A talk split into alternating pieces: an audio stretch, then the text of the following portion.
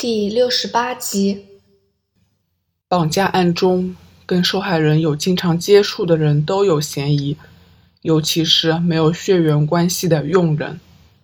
夏家汉本来想反驳，但他却开不了口。身为执法者，他知道关正多所言非虚，但情感上他不相信丽丝或者那一位一脸慈祥的钟点女佣会伤害儿子。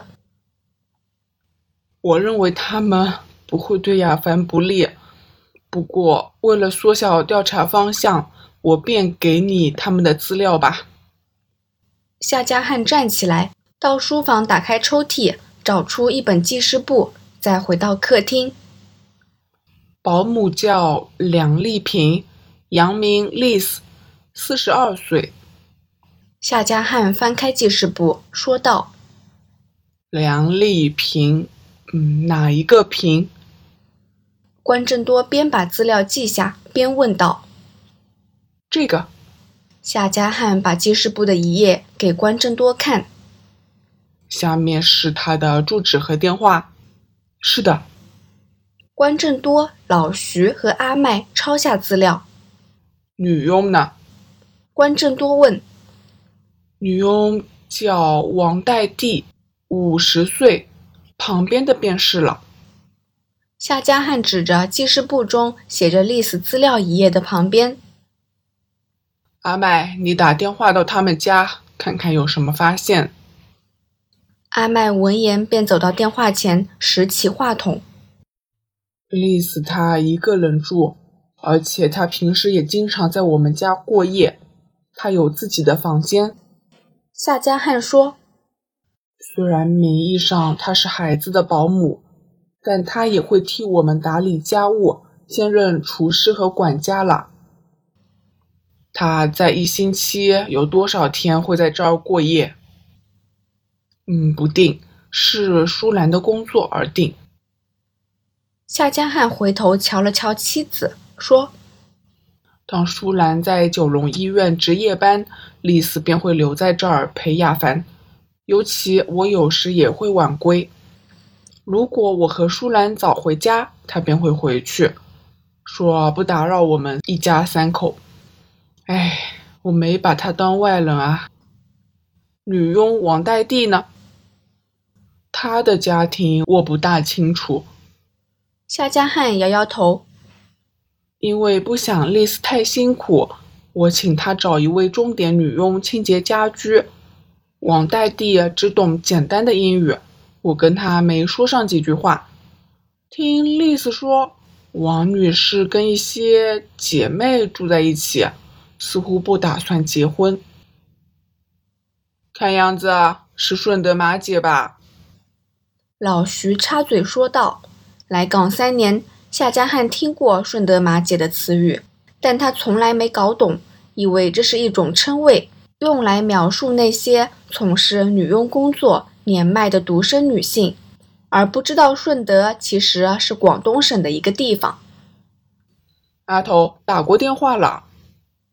阿麦回到座位说：“梁丽萍的家无人接听，而王代娣在家。我假装是社区互助委员会，查问工作情况和家庭环境，对方没半点怀疑，一一作答。我认为。”王代娣跟案件无关，那么那个什么丽丝便有嫌疑了。老徐道：“夏先生的孩子失踪，按道理负责接送的保姆应该最先发现情况，向老板报告。但他现在既没回老板家，也没回自己家，他可能是跟绑匪一党。只要他出手，即使不用任何手段，都可以掳走孩子。”而不引起注意，丽丝她不会。老徐的话刺痛夏家汉的神经，但他只说出半句，便无法继续说，因为他知道老徐的话并非没可能。又或者梁丽萍跟孩子一同被掳走。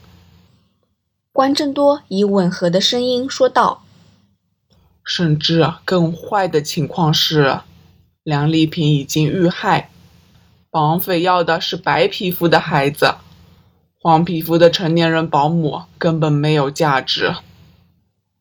夏家汉倒抽一口凉气。事发后，他一直担心儿子安危，没想过丽丝的处境。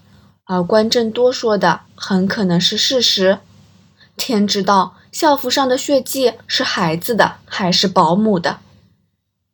您最近有没有发觉梁丽萍有任何不寻常的举动？关正多问。没有。夏家汉顿了一顿，似乎是想起某件事。想起什么了吗？没什么大不了。只是半个月前某天，我下班回家，从浴室洗完澡出来时，看到丽丝在我和舒兰的卧房。她说有一张购物清单不见了，猜想可能掉在我的房间里。他平时很少进主人房，至少当我回家后，他都不会走进去。夏家汉表情有点复杂，说：“我曾想过。”他会不会是想偷钱？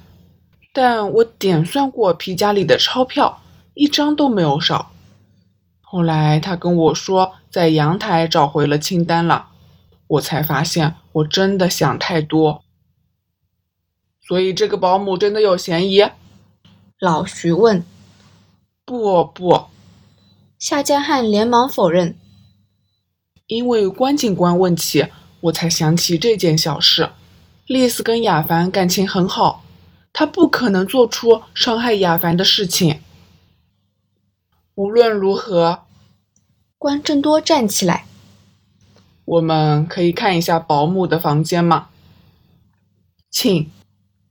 夏家汉领着关正多走到丽丝的房间，老徐和阿麦也跟着，只有魏斯邦一人守在电话旁。丽丝的房间不大，私人物件也不多。就有几件衣服、一些日用品之类，没有任何调查价值。众人回到大厅，只能默默地等待绑匪的电话。关正多没有再问任何问题，像是在沙发上沉思。阿麦和老徐偶然在客厅踱步，不想让气氛过于凝重。他们都没有走进窗户，因为他们不知道匪徒会不会在监视着。万一被发现，警方介入，难保歹徒会干脆杀掉漏票，终止行动。等候期间，鉴证科派人来取走纸箱和校服等证物。那两位警员穿上工人裤，戴着手套，推着一辆板车，车子上有一个偌大的瓦楞纸箱，外观是一台冰箱。纸箱里其实空无一物。阿麦将证物交给对方。放进伪装的纸箱里，两位警员便把车子推走。旁人看来，只会以为是送货工人弄错地址，把冰箱送错家，被迫带回去。阿麦偶然看到竞选官的架子上有一个廉政公署的纪念奖牌，是夏家汉在上任第二年时，因为顺利侦破多宗贪污案而获上级嘉许的礼物。阿麦心想。如果旁人看到这一幕，应该会觉得很不可思议。联署的调查主任和警队成员共处一室，并肩作战，就像野猫和野狗联手对付豺狼。换做平时，猫和狗老早大打出手。叮铃铃，响亮的电话铃声突然划破沉默。时间是下午两点三十分。犯人一如预告，准时打电话来。尽量拖延时间，时间越久，仪器才能追踪到来电者的位置。关正多和众人戴上监听耳机，示意夏家汉接电话。威斯邦向关正多比了个拇指，表示仪器运作正常。喂。夏家汉提起话筒，谨慎地说。你是夏亚凡的父亲吗？我是。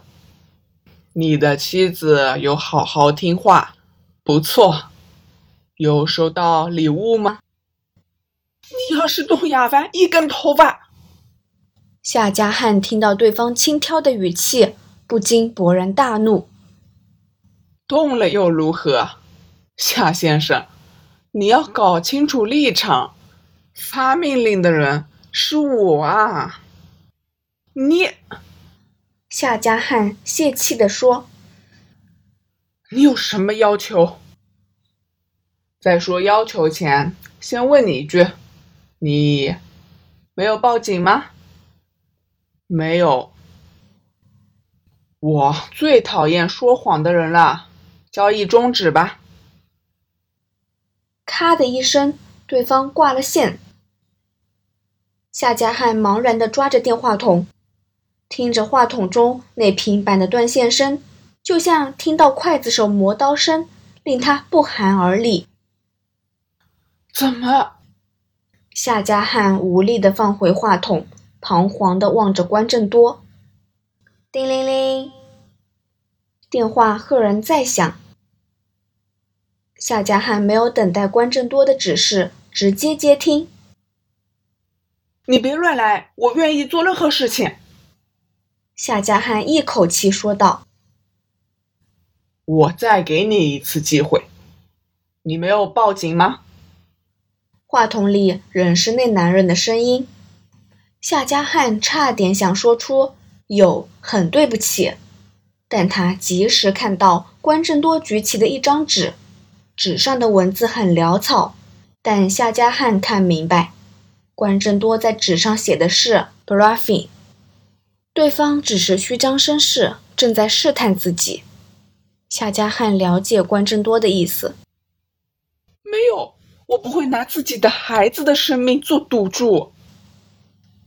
夏家汉硬着头皮说道：“他害怕自己的谎言会被对方看穿，也害怕关正多的判断有误，但他此刻只能相信自己的选择正确。”好好，对方没有挂线，夏家汉不禁透一口气。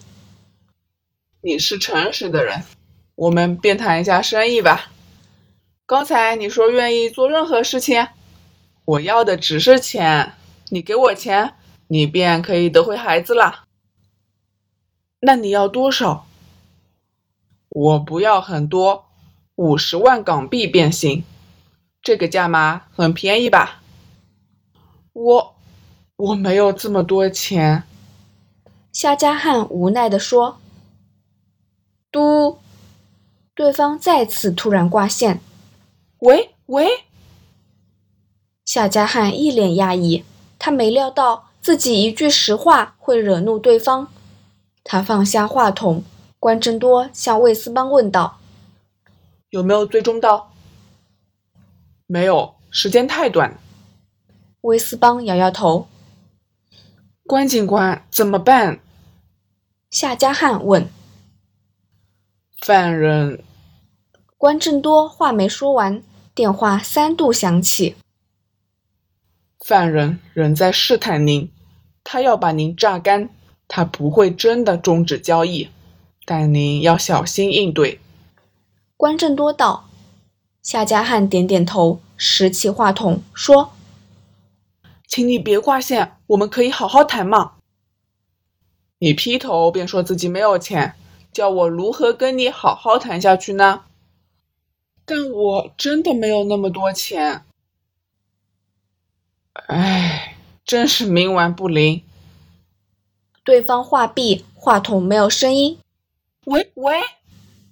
夏家汉以为对方又在挂线，但电话没有传出断线声。丽丝，你在哪儿？丽丝。夏家汉一听，泪水几乎夺眶而出，那是儿子夏亚凡的声音。亚凡，你有没有受伤？别害怕，爸爸很快接你回家。亚凡，听到丈夫的话，夏淑兰回过神来。扑向电话，想听听儿子的声音。夏先生，你看我多么的有诚意啊！电话再度传来的是犯人的冷漠声线。你老实说自己没钱，实在太过分啦。我看你每天生意也有几百万上下，区区五十万算什么喽？我哪来几百万的生意啊？我不过是个寿星的公务员啊！你别胡扯，公务员住在九龙塘，孩子在贵族学校上课。南市大厦是公务员宿舍，孩子有学费津贴啊！对方突然沉默下来。喂喂，夏家汉紧张地说：“我待会儿再打给你。”喂喂喂！犯人没理会夏家汉的喊叫，挂了线。